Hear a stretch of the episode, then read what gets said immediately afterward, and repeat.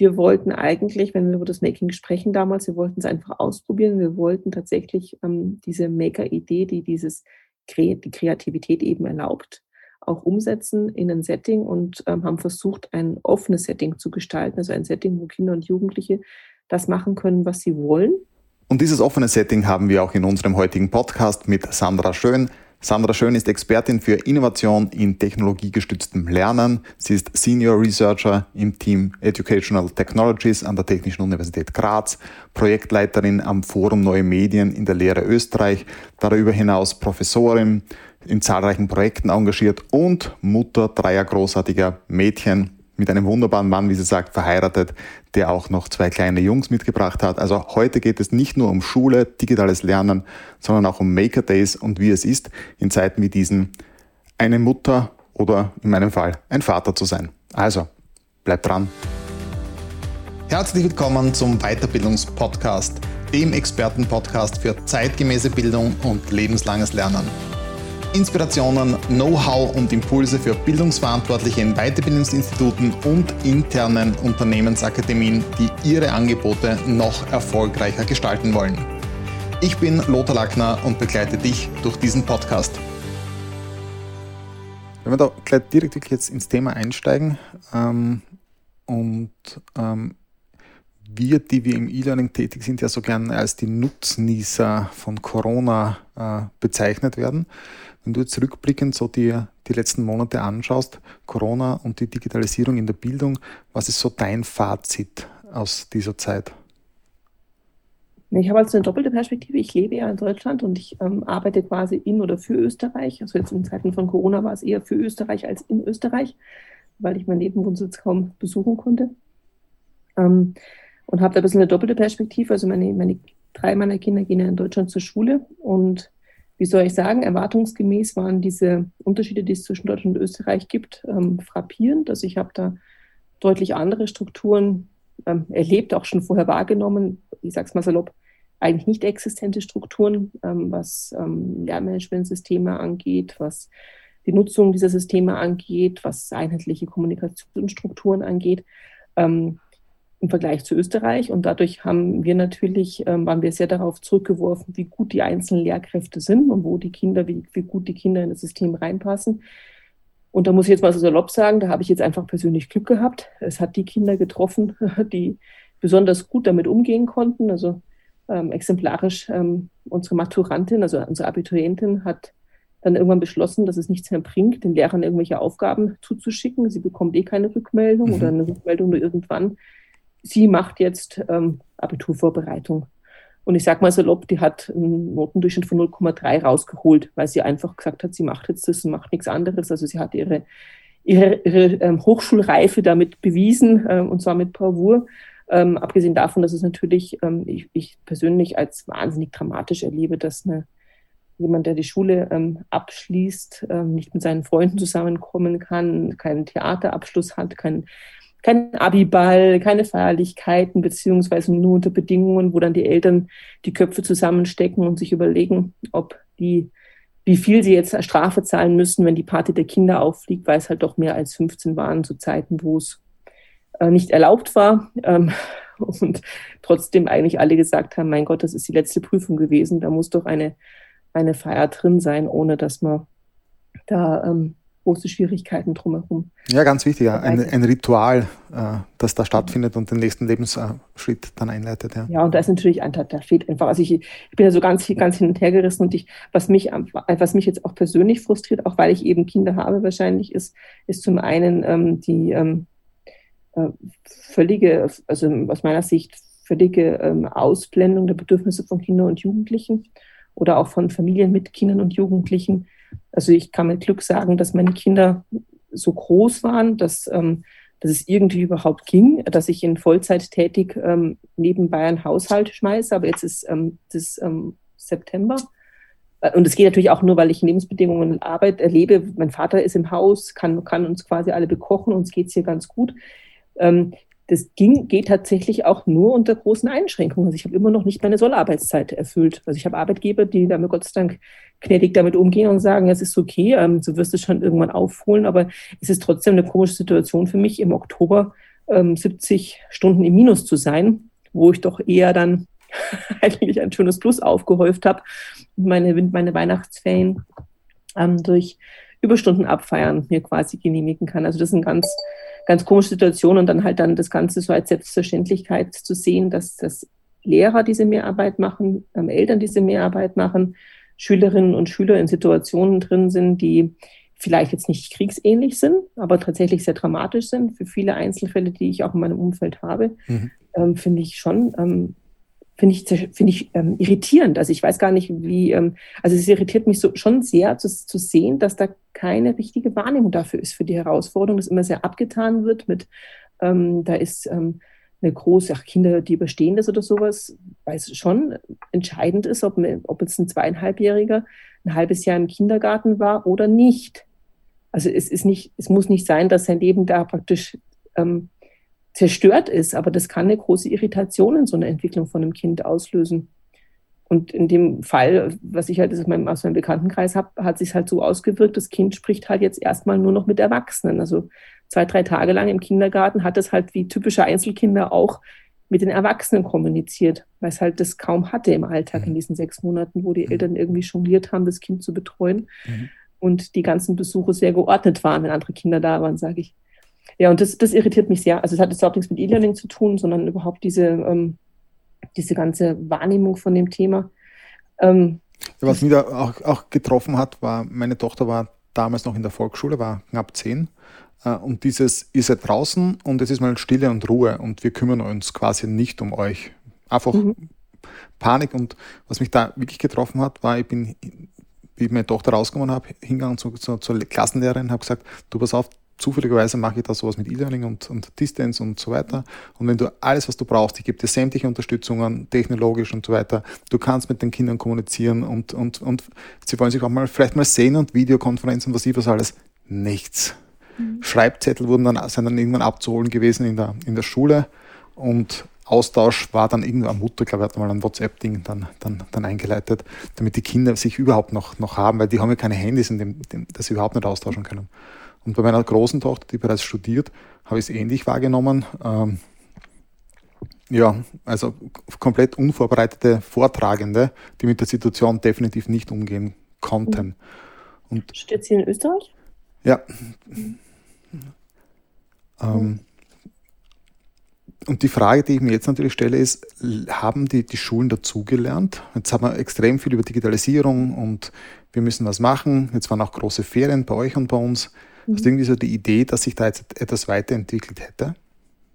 Also ich in Deutschland habe ich den Eindruck, ähm, nicht. Also zwar zwei, zwei Anekdoten.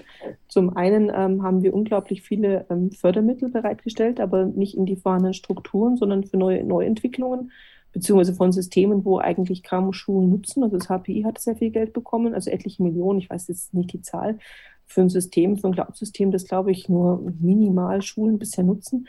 Und andere Systeme, die existieren, die eingesetzt werden, ist halt so wie oft, die Systeme, die da sind, kann keiner finanzieren, gibt keine Ressourcen dafür, liegen brach. Und eine zweite, allerdings anekdotisch, ähm, die neue Lehrerin der Schulklasse von unserer Jüngsten hat gesagt, ähm, dass also du kennst, das sind zwei Anwendungen, die sehr verbreitet sind, Antolin und ähm, mhm. Zahlensoho sind kommerzielle Produkte von Verlagen, aber beide eigentlich recht nett gestaltet. Zahlensoho ist halt praktisch ähm, ein Rechentraining und Antolin ist ein Service, wo man äh, Fragen zu Büchern mhm. beantworten kann und da Punkte sammelt. Und die erste Nachricht tatsächlich von einer neuen Lehrerin, die allerdings, wie ich mal allgemein eine sehr gute Lehrkraft ist und auch einen sehr guten Ruf hat, war, dass diese zwei ähm, Konten deaktiviert werden wo, wo, wo ich erstmal auch lachen musste und dachte, ich ist ja sehr optimistisch. Ich dachte, ein Optimismus ist vielleicht jetzt nicht so schlecht, aber ich schon dachte so, ups, das war wirklich das Einzige, was ähm, neben Arbeitsblättern äh, für eine gewisse Abwechslung gesorgt hat und anderen Impulsen auch, die die Lehrerin gemacht hat. Also wir hatten, glaube ich, ein bisschen mehr Glück, was die Lehrerin angeht. Tatsächlich war die vor allem eingeschränkt ähm, durch die Hintergründe der Eltern der Kinder. Also unsere Jüngste ist in einer ist nicht getauft und dadurch in der Klasse, ich lebe ja quasi mitten in Bayern, also am Rande von Bayern, aber mitten in Bayern, was so in ähm, ähm, Schulklassensortierungen ähm, angeht. Wir sind quasi die Klasse mit den atheistischen Kindern aus der Stadt. Das heißt, wir sind die Multikulti-Klasse per mhm. se. Wir haben drei Kinder in der Klasse, wo die Eltern kein Deutsch sprechen und das Kind auch eigentlich nicht. Oder halt, wir haben sogar ein Kind gehabt, das in, ab, im April hergezogen ist, ohne Deutschkenntnisse, ohne Deutschkenntnisse der Eltern. Ähm, also wir haben da sicherlich eine besondere Voraussetzung, wo mit digitalen Sachen, wie soll ich sagen, ähm, es wäre, es ist nur ein Teil der Kinder erreicht worden damit. Wir hatten auch Videokonferenzen. Ähm, also die Lehrerin hat sicherlich ihr Gutes getan, dass sie alle Kinder angerufen hat äh, und sich da um, wirklich um Gespräch gemüht hat. Das rechne ich ihr immer noch sehr hoch an. Das war tatsächlich in der ersten Woche, hat sie mit jedem Kind telefoniert, also meines Wissens. Und ähm, hat auch, war in der ersten Woche bei jedem Kind und hatte die Sachen im Briefkasten reingeworfen weil da ja völlig unklar war, wie überhaupt Kinder genau, zu irgendwelchen Materialien mhm. kommen. Also wir hatten wirklich eine, Le oder wir haben eine Lehrerin, die das Herz am rechten Fleck hat, auch didaktisch und pädagogisch auf der Höhe war. Und da hat es nicht an digitalen Willen gefehlt bei ihr. Sie hat auch tolle Videos gemacht, sondern da war tatsächlich auch die Infrastruktur, die Voraussetzung bei den Eltern sicherlich problematisch. Und ich kann auch für uns da sprechen. Also wir haben drei Kinder bei uns unmittelbar im Haus. Die zwei Großen haben ihren eigenen, ihr eigenes MacBook. Ähm, wir haben keinen dritten Rechner. Wir arbeiten mit Laptops. Ähm, und die Kleine hat quasi auf unsere Geräte, wenn sie ein aktuelles Gerät haben musste, ausweichen müssen. Das hat auch geheißen, dass wenn die Lehrerin einen Termin angesetzt hat und sie kannte ja unsere Termine nicht, dann haben wir das halt irgendwie so machen müssen, dass sie unsere Geräte geteilt haben. Und wir haben da oft uns gewundert, wie das eigentlich woanders geht.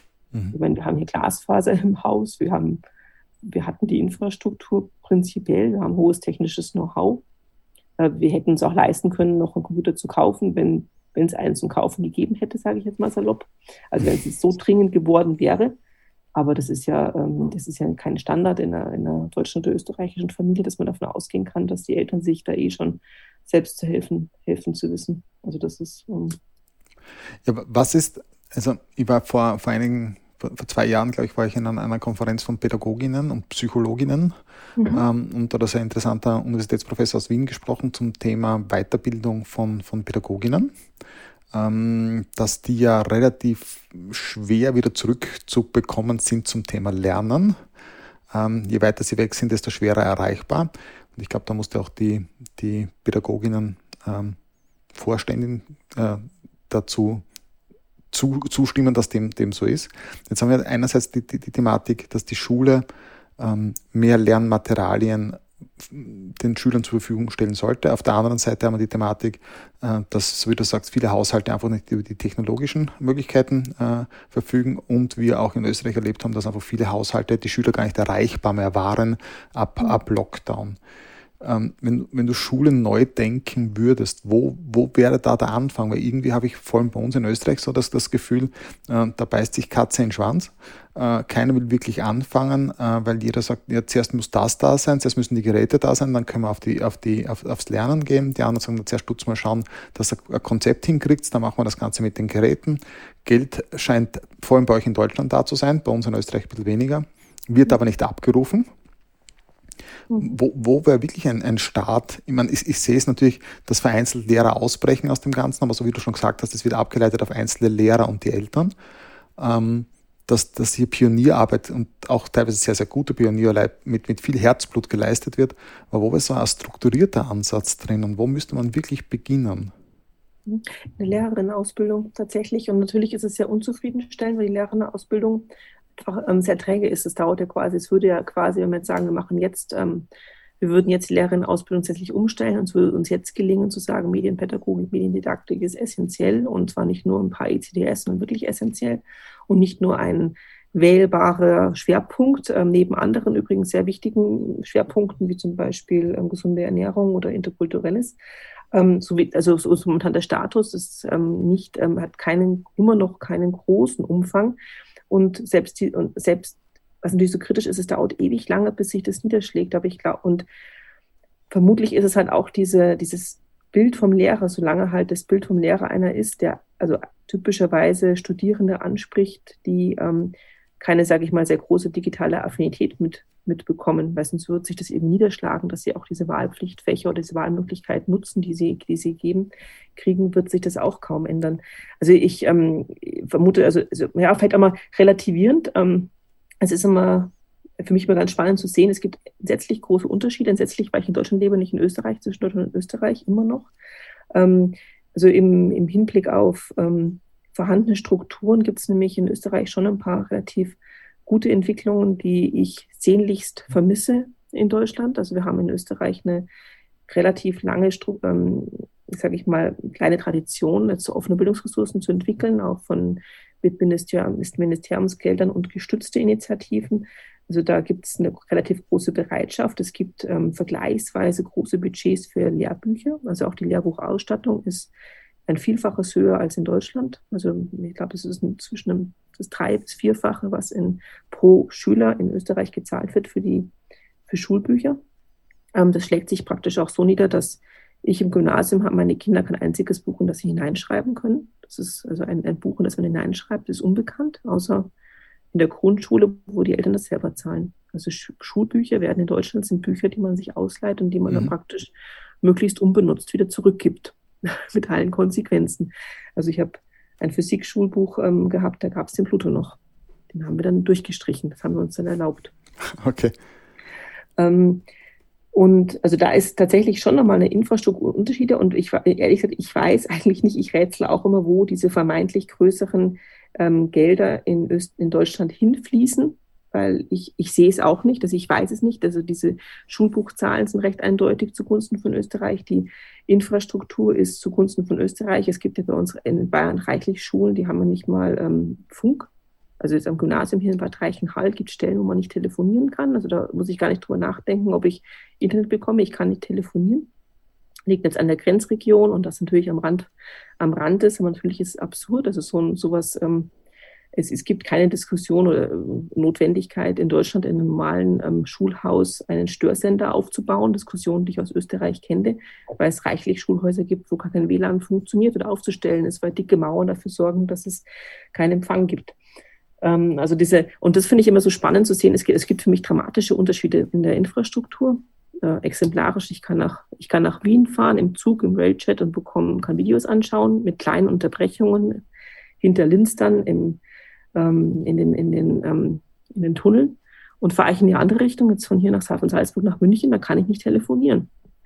Und was mich halt so erstaunt ist, man tut immer so, als ob das das Gleiche ist, aber tatsächlich ist es ja äh, wahnsinnige Unterschiede. Und ich möchte aber umgekehrt auch nicht die Situation in Österreich schönreden, weil diese Unterschiede, diese dramatischen, gibt es auch nochmal im Hinblick auf andere Länder, also auf nordische Länder vor allem, wo halt dann doch mal die ganze Infrastruktur noch mal ein bisschen anders ausschaut und man sagt, da ist einem das vielleicht auch noch mal mehr wert, dass Kinder Schulen besuchen. Da gibt es Ganztagssysteme, da gibt es natürlich auch ganz, ganz andere gesellschaftliche Strukturen ähm, rund um Schule oder Familien, ähm, Familienarbeit und wie halt alles so auch wahrgenommen wird. Aber ähm, also der Unterschied zwischen Österreich und Deutschland finde ich frappierend, wenn man so unmittelbar mitbekommt. Und da steht Österreich tatsächlich in vielen Stellen besser da. Das vielleicht, vielleicht ähm, kannst du es dir gar nicht vorstellen, aber ich erlebe es tatsächlich so. Also auch ein anderes Beispiel auch noch die Netzwerk, ähm, die Netzwerkbildung und die Möglichkeiten, sich, wenn ich in Österreich mich für E-Learning interessiere, weiterzubilden, sind tatsächlich relativ gut. Mhm. Es gibt durch die, ähm, durch die Netzwerkstrukturen, also das E-Education-System von den Schulen, ähm, jetzt vielleicht nicht gerade für Lehrerinnen, die in, die in Schulen arbeiten, wo das noch nicht ähm, aktiviert wurde, aber für die Lehrerinnen, die an Schulen arbeiten, die im Netzwerk tätig sind, viele Möglichkeiten, sich weiterzubilden Kontakte zu bekommen, sich auszutauschen. Also da gibt es viele Netzwerkveranstaltungen oder die alten Netz Netzwerkstrukturen, die schon seit vielen Jahren eigentlich aufgebaut worden sind und jetzt quasi in diesem E-Education-Netzwerk aufgegangen sind, haben da, glaube ich, schon was ermöglicht, was ich ja in Bayern kaum erlebe. Also in Bayern gibt es, vielleicht gibt es irgendwo E-Learning, ähm, E-Learning-Netzwerke von Lehrerinnen. Was ich immer höre, ist sowas wie äh, Rektorentreffen der Mittelschulen in Südostbayern. Also das sind die Strukturen, die ich so erlebe, wo man dann mal so eingeladen wird, einen Vortrag zu halten oder sowas. Also eher, sage ich mal, regional bedingte Strukturen, ohne dass es jetzt tatsächlich um einen spezifischen fachlichen Austausch geht. Ja, ich war jetzt gerade erster Elternabend, neue Schule, Bundesrealgymnasium, mhm. und ich habe dort viele junge Lehrer äh, erlebt. Ähm, ich habe auch ältere Lehrerinnen, also alle Herr und Frau Professor, also ganz wichtig, mhm. Ansprache. Ähm, und habe wirklich auch schöne Konzepte mitgenommen. Ja, also man merkt einfach teilweise wirklich, ähm, dass da auch Mütter sind, die sich schon Gedanken machen, was ihren eigenen Kindern auch wehgetan hat in der Schule und das jetzt vielleicht nicht mehr so machen äh, wollen mit den Kindern. Aber was sich bei mir irgendwie so erhalten hat, war es ist immer so ein, ein, ein Fortschreiten des letzten Jahres. Also äh, alleine wenn ich, wenn ich sehe, wir waren total baff erstaunt, dass wir im Juni eine Liste bekommen haben, was denn alles zu besorgen wäre. Dann haben wir gesagt, Wahnsinn, die Schule ist komplett anders als alles, was wir uns vorstellen können. Die, die, unsere Tochter wird vorab schon mit allem ausgestattet und startet dann und fertig.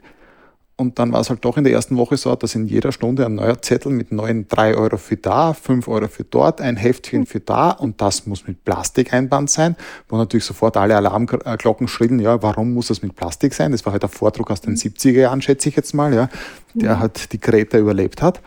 Ähm, aber es, es, es, ist irgendwie, es ist irgendwie so in Traditionen, das Ganze ist gefangen und ich habe irgendwie so die Befürchtung, dass jeder, der da versucht, ein bisschen auszubrechen und irgendwie innovativ zu werden, sofort wieder von diesem System aufgesaugt und aufge äh, verschluckt quasi wird. Mhm. Ja, wir hatten ähm, 2012, da ist unsere Jüngste, ist praktisch war ein kleines Baby, die war drei Monate alt, als wir das hatten, eine, eine Veranstaltung, die war eigentlich, hatte die, die, die, die Idee, dass wir uns Gedanken machen über die Lernmaterialien der Zukunft. Also wir hatten die Idee, wir haben praktisch wirklich, meine, dieses Baby war auch dabei. Ich habe das jetzt quasi nicht publik gemacht, aber die, unsere Jüngste war dabei als Baby und haben gesagt, was macht, wenn die jetzt in die Schule kommt in sechs Jahren, was hat die in der Schule? Und was passiert dann quasi, also sie ist ja 2018 eingeschult worden, was passiert, wenn die 2030 die Schule verlässt? Also was hat die dann für einen Job? Und wir haben mhm. praktisch, oder für Möglichkeiten, und wir haben uns quasi anhand diesen durch, durch ein vorhandenes Baby bei einer Weiterbildung oder bei, einer, bei einer Veranstaltung sehr eindrücklich quasi uns halt da Gedanken gemacht und wir hatten da ähm, sehr genau ausgewählt. Also wir haben uns tatsächlich, es war auf Einladung die Veranstaltung, haben uns da Experten aus dem E-Learning-Bereich, Unternehmer, ähm, aus dem Schulbuchverlag, ähm, Professoren, ähm, Leute, die wir einfach als sehr ähm, ähm, sehr innovativ erlebt haben und gesagt haben, die passen irgendwie gut zusammen, aber die haben alle irgendwie einen anderen Blick auf das Ganze. Wir haben natürlich schon viele gehabt, die eine gewisse OE-Affinität gehabt haben, muss ich auch sagen. Und wir waren so, ich glaube, 35 und haben uns zweieinhalb Tage die Zeit genommen, über die Zukunft nachzudenken und haben das aber relativ systematisch gemacht. Also es gibt dazu auch eine Veröffentlichung, wo wir dann auch so Wetten abgeschlossen haben, beispielsweise über die nahe Zukunft, also was wirklich in den nächsten sechs Monaten, Monaten passiert haben Wettaussagen dann getüftelt, haben Wetten, haben auf Wetten gesetzt und haben auch dann einen Wettkönig ähm, dann zum Schluss gekürt. Das war der Peter Purgatover von der, von der TU Wien, der dann quasi alle Wetten gewonnen hat, weil er dann so gut gesetzt hat. Ähm, und, und was wir da halt eben auch, also was ich jetzt auch sage, das ist halt so, wenn du halt jetzt die Sachen wieder liest, ich meine, das ist von 2012, 2013 haben wir dazu auch veröffentlicht dann. Ähm, ich meine, das Mädel geht halt jetzt in die Schule und der Schulranzen schaut anders aus, zugegebenermaßen. Ja, es ist jetzt mehr so ein Rucksack. Ja, also ja genau. Die, ähm, die größeren hatten halt irgendwie so, die hatten noch so den, den Hasen da, den es alle, Felix, Felix der Hase, mhm. solche eher so, sag ich mal, das sah schon fast aus wie unser Rucksack, war auch so ein bisschen, so ein bisschen 80er Jahre mäßig war der. Das war so irgendwie damals waren die Schulranzen so wie bei mir schon wieder, nur ein bisschen neu. Die Jüngste hat tatsächlich jetzt irgendwie ein cooleres Ding am Rücken. Aber was da drin ist, unterscheidet sich genau überhaupt gar nicht. Und wie du sagst, sogar bis zum Plastikumschlag. Also wo man denkt, äh, und dann bitte noch neu. Was mich interessieren würde, ist, du bist ja Expertin für Technology Enhanced Learning. Du hast mhm. selber Kinder. Ähm, und ich erlebe so diese, diese zwei extremen Strömungen. Man sagt beispielsweise, ja, die ganzen Größen vom, von Silicon Valley, die, die äh, starten ihre Kinder ähm, ab, sehr ungern oder gar nicht mit irgendwelchen elektronischen Devices aus. Die sollen ja schön Montessori-mäßig spielen und wenig Berührung da, dahingehend haben. Äh, dann haben wir den, den, den deutschen Doktor und Sprecher, der von der digitalen Demenz und Kinder ja weg von, der, von, den, von, den, von, den, von den Schirmern spricht. Ähm, bis hin zu den Leuten, die sagen, na, das gehört einfach jetzt mit dazu. Das ist ein, ein sowohl als auch. Ähm, und wenn sie nicht schon früh damit umgehen lernen, und damit meine ich jetzt nicht konsumieren, weil das können ja mittlerweile nicht, sechs Monate oder acht Monate alte Babys wahrscheinlich schon, äh, sondern sie sollen ins kreative Gestalten kommen. Wo bist du da so angesiedelt? Was sagst du, wo, wo, was ist da ein, ein guter Weg mit den Kindern, mhm. äh, technologisch aufzuwachsen? Also meine Maxime war oder ist immer, dass Kinder diese, diese Dinge kennen können sollten, auch damit um, umgehen können sollen, aber auch kritisch und das heißt aber nicht, dass, dass meine Kinder jetzt versiert mit Open Office oder sonstigen ähm, Anwendungen versiert umgehen können, sondern dass sie, glaube ich, grundsätzlich auch wenig Berührungsängste haben, ähm, mit den Sachen umzugehen. Ich habe ähm, allerdings ähm, kann ich nachvollziehen, dass gerade so im, im IT-Sektor ähm, ähm, viele quasi sagen, dass Kinder andere Bedürfnisse haben. Ich habe das auch persönlich geteilt. Also meine Älteste war auch in einem Waldkindergarten und auch das war eine sehr bewusste Entscheidung. Ähm, weiß, also weiß halt, ist, ja, ist auch in den regulären Kindergarten gar nicht gekommen. Sie war einfach ähm, in der Spielgruppe vom Waldkindergarten. Und ähm, weil ich mir auch bewusst gedacht habe, naja, das ist halt das, was sie zu Hause jetzt eher nicht bekommt. Also sie wird sicherlich ähm, ähm, mit, mit Technik und Medien ähm, durch die Eltern genug mitbekommen. Das sind sicherlich andere Sachen wichtiger, wie Sport, rausgehen und, und die Natur. Ähm, ich habe es allerdings auch nicht weitergeführt, weil tatsächlich durch, durch, durch den Umzug war dann der Waldkindergarten kein Thema mehr. Ähm, die Mädels waren dann im normalen Kindergarten. Aber trotzdem, wie soll ich sagen, ich habe mir, wenn ich jetzt irgendwas aussuchen durfte, also meine Kinder sind nicht gezielt noch gefördert worden im Medienbereich. Ich glaube, da haben sie genügend Infrastruktur gehabt. Sie waren ja auch alle beteiligt bei sämtlichen Maker Days für Kids, ähm, die wir so gemacht haben und medienpädagogischen Projekten. Die habe ich ja tatsächlich auch auch mit und für die Kinder gemacht. Also da haben sie sicherlich viel mitbekommen. Wenn ich da kurz ähm, einhaken darf, das war immer begleitet, oder? Das heißt, da war äh, entweder Papa oder du mit dabei und, und ihr habt logischerweise ein, ein hohes eigenes Verständnis, wie, wie, wie, wie, wie, wie, wie Technikprogramme und dergleichen funktionieren. Aber ihr habt mhm. eure Kinder wahrscheinlich dabei nicht unbegleitet lassen, oder? Miteinander, miteinander auseinandergesetzt. Ähm. Ähm, äh, ja, also ja, ja und nein. Also wie soll ich sagen, also wo, wo meine Kinder, also vielleicht ganz grundsätzlich, was wir zum Beispiel nicht haben, wir haben keinen Fernseher. Meine Kinder sind fernsehfrei aufgewachsen, was bei den Großen total toll war, weil damals war YouTube ja quasi noch werbefrei. Was bei der Kleinen jetzt tatsächlich ein Problem ist, deshalb haben wir auch einen Amazon-Account und einen Netflix-Account von den Großen ab und zu mal in Nutzung, weil die Werbung war für mich ja das Problem. Mhm. Also die, und, und, da kann ich jetzt auch nicht davon sprechen, dass meine, dass sie die, als sie kleiner waren, irgendwie unbegleitet waren, weil es immer in meiner Anwesenheit tatsächlich passiert ist. Ähm, oder in einem Kontext, wo ich jetzt ähm, nicht das Gefühl hatte, dass, ähm, dass irgendwas passieren könnte, was ich nicht wahrnehme oder was ich nicht relativ schnell durch ihre Reaktion oder sowas mitbekomme. Mhm. Wo sie tatsächlich aber jetzt, sage ich mal, unbegleitet waren, geht es darum, wenn sie wirklich aktiv sich auseinandersetzen sollten oder wollten, weil wir zum Beispiel ähm, Schneideblotter hatten. da ging es halt darum, dass dann die Mädels halt den Schneideblotter und die Folie nutzen wollten, um sich halt ihre T-Shirts da zu beplotten und zu bespaßen. Und das haben sie halt damit ähm, viel Freude gemacht. Und dann hing das Ding wieder, dann stand es halt wieder wochenlang rum und wurde nicht mehr gemacht, bis, bis dann irgendeine Veranstaltung war, wo wir es rausgeholt haben. Aber das quasi dieses ähm, ausprobieren können. Wir haben natürlich auch viele Roboter. Also ich glaube, für viele, also was halt bei uns alles, was irgendwie auf dem Markt ist, wird bei uns halt erstmal ausprobiert und dann ist es auch eigentlich der Test. Finden unsere Kinder das toll und spannend oder nicht? Also ähm, wir waren wahrscheinlich, sind die Kinder die ersten, die ein Ozobot in der Hand hatten, die ersten, die, ja, wie heißen all diese kleinen Roboter zum Programmieren. Also sowas haben wir natürlich regelmäßig zu Hause und wie soll ich sagen, ähm, da kriegen sie, äh, haben sie natürlich einfach ähm, ähm, schon oft was gesehen, was andere wahrscheinlich heute noch nicht kennen. Ein gutes Beispiel ist auch die VR-Brille. Also wir haben, ich glaube, über Wochen hin davon gelebt, dass ähm, fremde Kinder, wenn sie nicht mehr wussten, was zu spielen ist, falls es eingetroffen ist, dass jemand gesagt hat, wo habt ihr schon mal eine VR-Brille auf der Nase gehabt? Und wir haben keine professionelle VR-Brille, ich rede nur von diesen ähm, Aufsätzen für, für die Handys quasi, für die mhm. Smartphones. Äh, da wurde halt irgendeine App gestartet oder irgendein 360-Grad-Video angeschaut und quasi die nächste halbe Stunde war gerettet. Ähm, sofern wir genügend Geräte hatten für die Zahl der Kinder, die dann da war.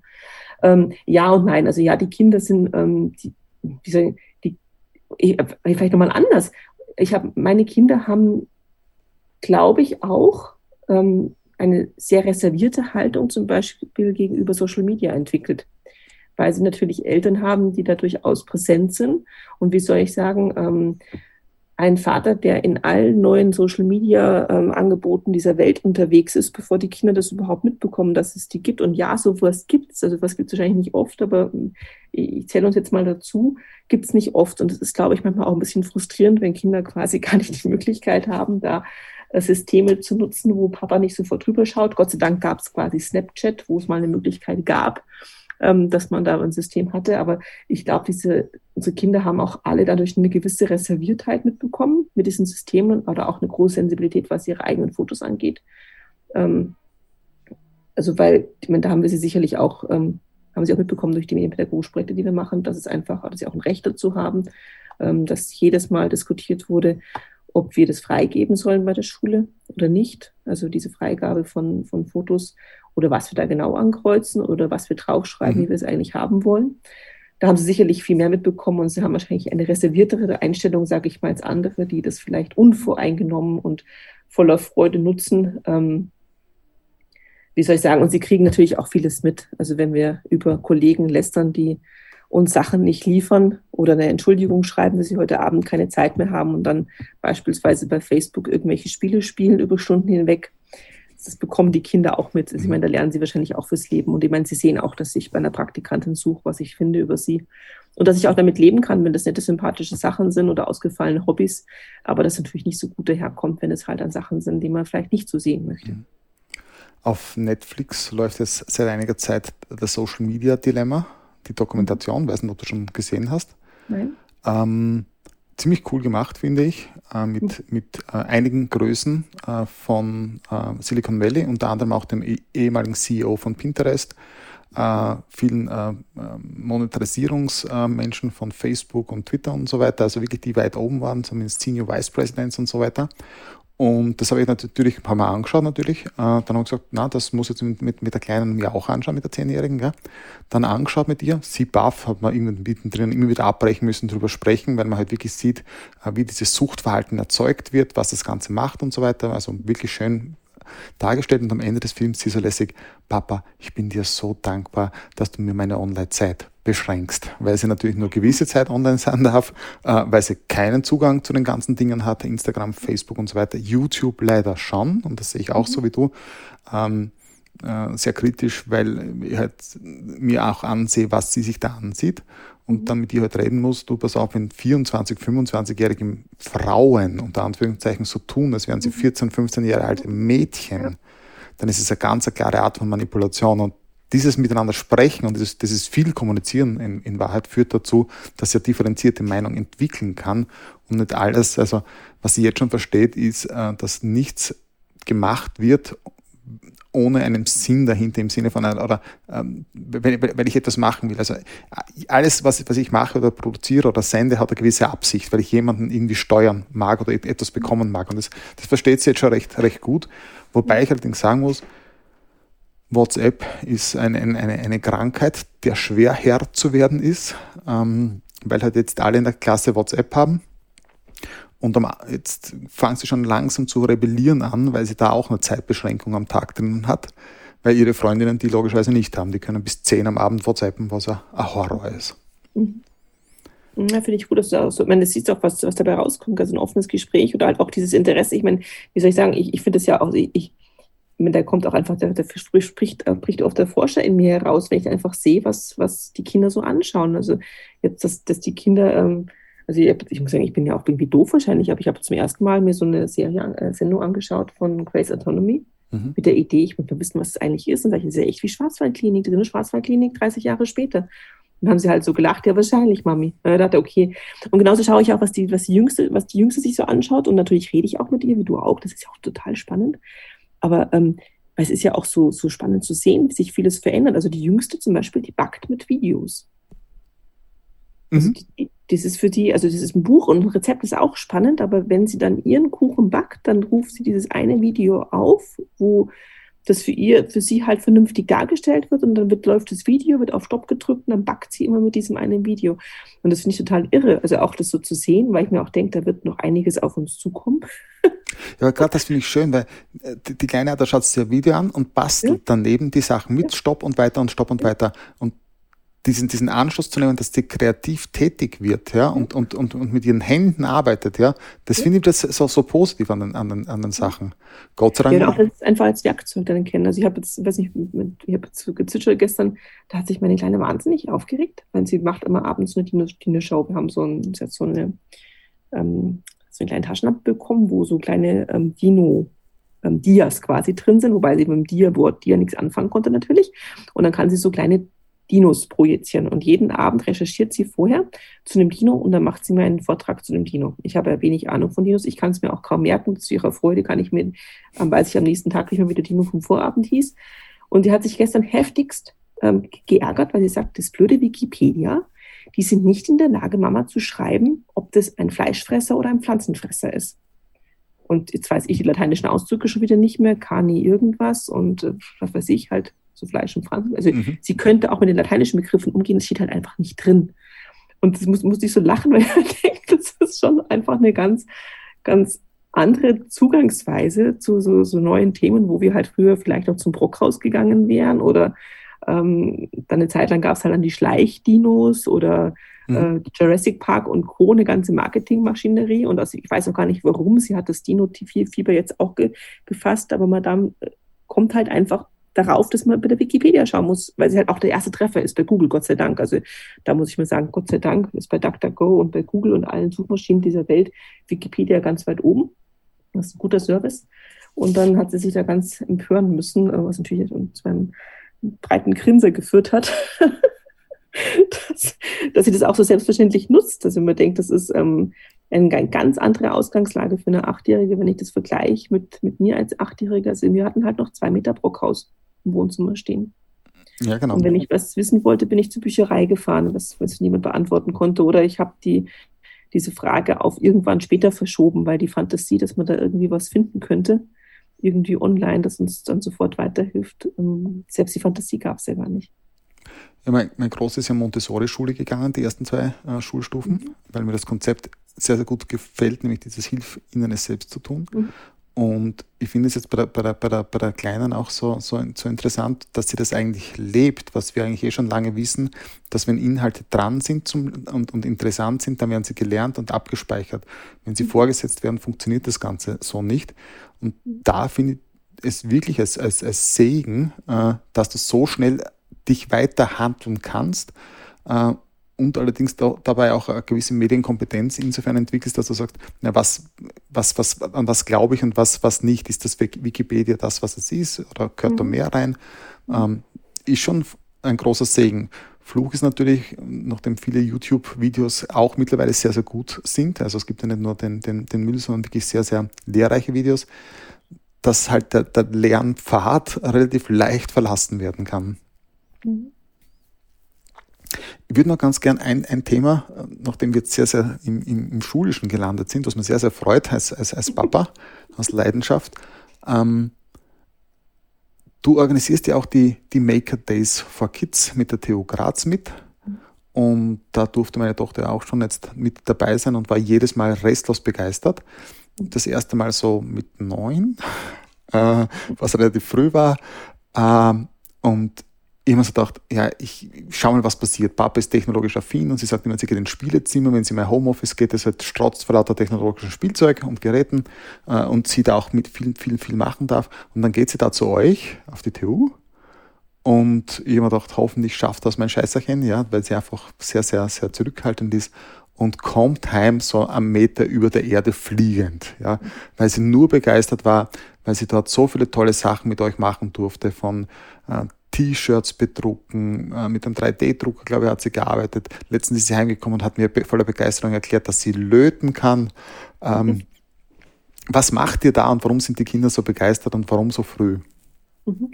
Also vielleicht mal zunächst, also ich habe, ich organisiere bei der TU Graz nicht die Maker Days, das macht meine Kollegin, die Maria Krandl und recht erfolgreich, aber ich bin da quasi insofern ähm, immer noch, ähm, darf ich noch viel mitdenken und planen, weil wir die ersten Maker Days in Reichenhall durchgeführt haben und die haben damals, so habe ich sie geplant und konzipiert und das grobe oder das allgemeine Modell wurde in der TU Graz weiterhin durchgeführt. Und ähm, das möchte ich vielleicht ein bisschen ausführen, um zu verstehen, was es ist, weil jetzt viele, die so mit Making, also mit diesen ähm, kreativen Gestalten mit ähm, digitalen Hilfsmitteln, vom 3D-Drucker bis zum Vinylcutter, bis von irgendwelchen elektrotechnischen Ausstattungen über programmierbare Roboter bis zu ähm, programmierbaren Stickmaschinen, also alles, was so irgendwie digital kreatives Arbeiten erlaubt, wird da quasi gewendet. Und das meistens ist es dann doch, dass man Workshops besucht, dass man eigentlich als Kind in der Regel von Mama oder Papa ähm, angemeldet wird, irgendeinen Workshop besucht und relativ klar ist, was passiert und obwohl es digital kreativ ist, auch in der Regel relativ gleiche Sachen passieren. Und wir wollten eigentlich, wenn wir über das Making sprechen damals, wir wollten es einfach ausprobieren. Wir wollten tatsächlich ähm, diese Maker-Idee, die dieses die Kreativität eben erlaubt, auch umsetzen in ein Setting und ähm, haben versucht, ein offenes Setting zu gestalten, also ein Setting, wo Kinder und Jugendliche das machen können, was sie wollen. Ähm, was natürlich ein bisschen herausfordernd ist, wenn sie ja vielleicht gar nicht diese Tools und Werkzeuge kennen. Es ist ja keine Werkstatt mit Sachen, die jetzt jedes Kind kennt. Ähm, Klammer auf, äh, es kennen auch nur ganz wenige Kinder Spielreflexkameras oder dürfen Bohrmaschinen benutzen. Also auch diese Werkzeuge sind heiß begehrt bei den Maker Days. Klammer zu. Ähm, also wir haben praktisch ein System entwickelt und das klingt jetzt, also es klingt nämlich sehr wie laissez-faire und die Kinder kommen und können machen, was sie wollen. Das ist aber ganz das Gegenteil. Wir haben sehr viel Zeit verwenden wir immer und wie jedes Jahr aufs Neue, weil wir sie immer wieder neu gestalten mussten, jetzt wegen oder wegen Covid auch nochmal ganz anders, also und auch vielleicht anders, als wir uns das wirklich vorstellen wollten oder möchten.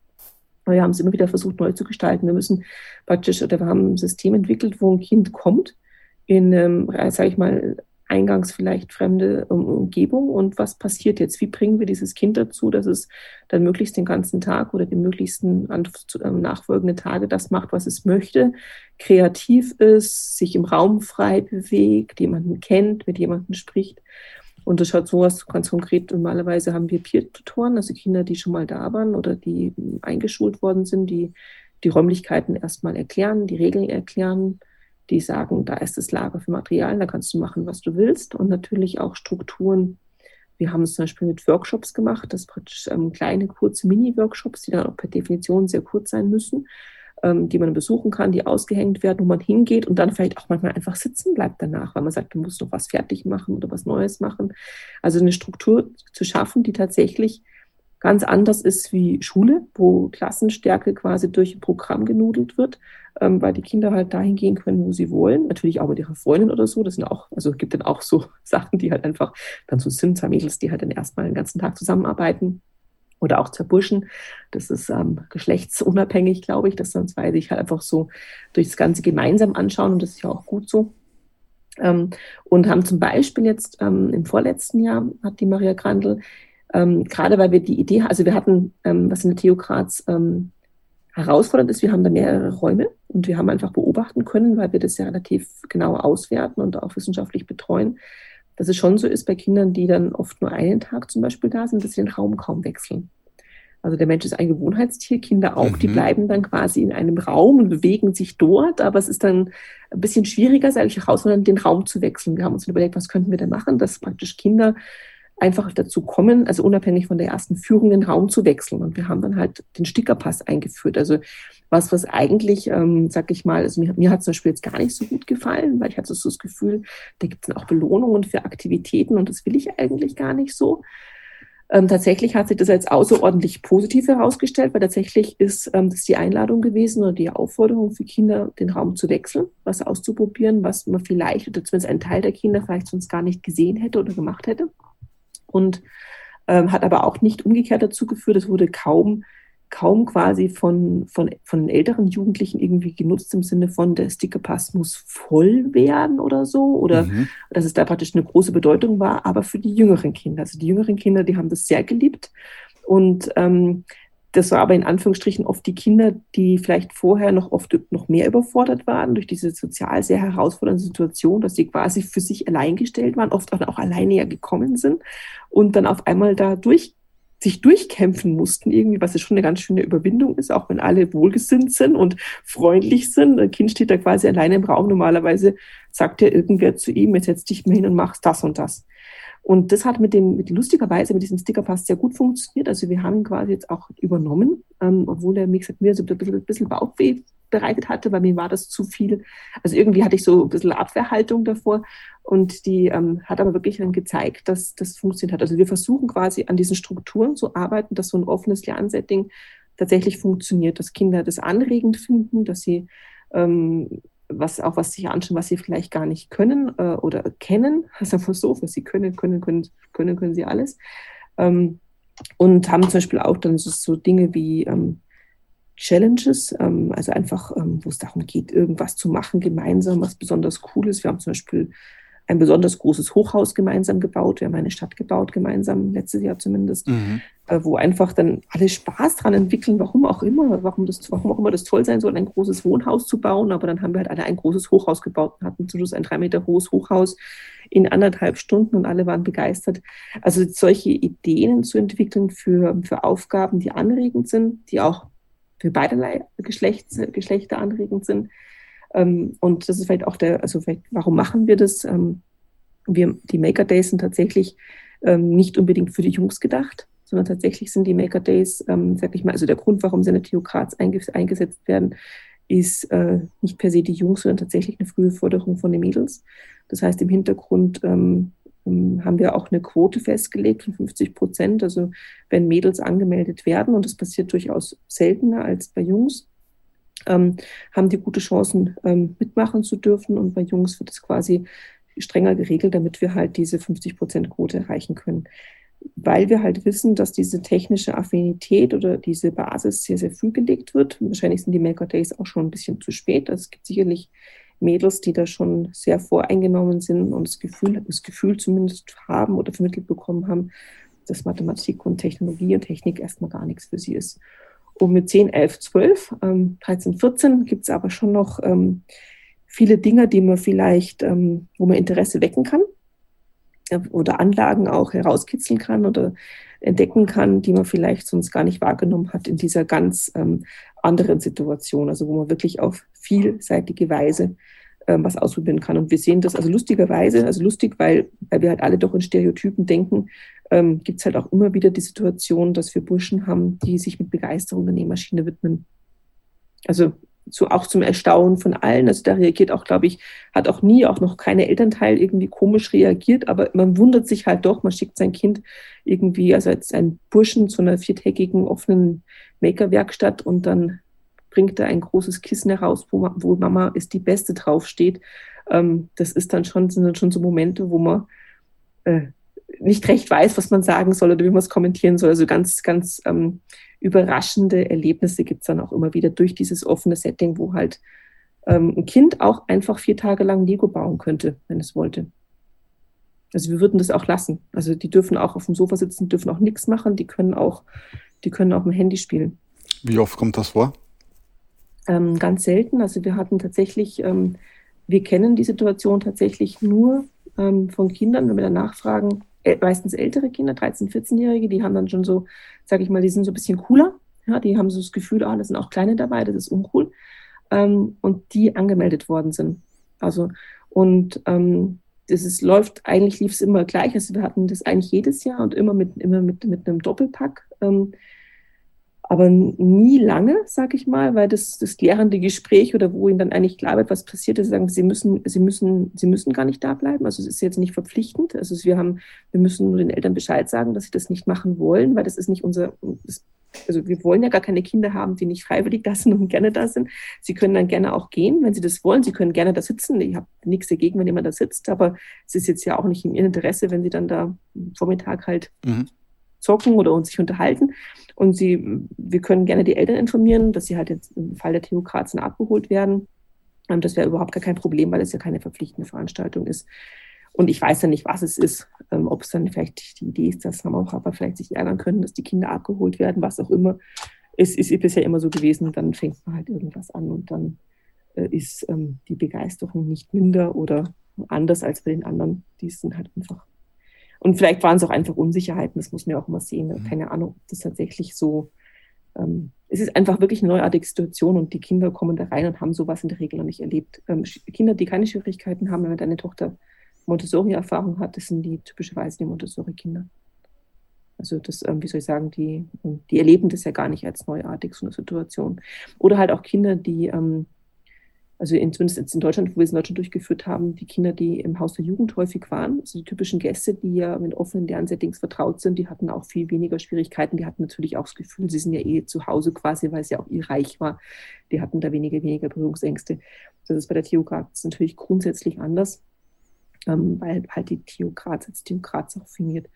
Und das ist eigentlich tatsächlich auch das einzigste Problem, ist quasi, dass da leider bei der TU Graz TU Graz draufsteht, ähm, weil das natürlich dazu führt, dass ähm, wir, ähm, sage ich mal, an, natürlicherweise an privilegierte Kinder kommen.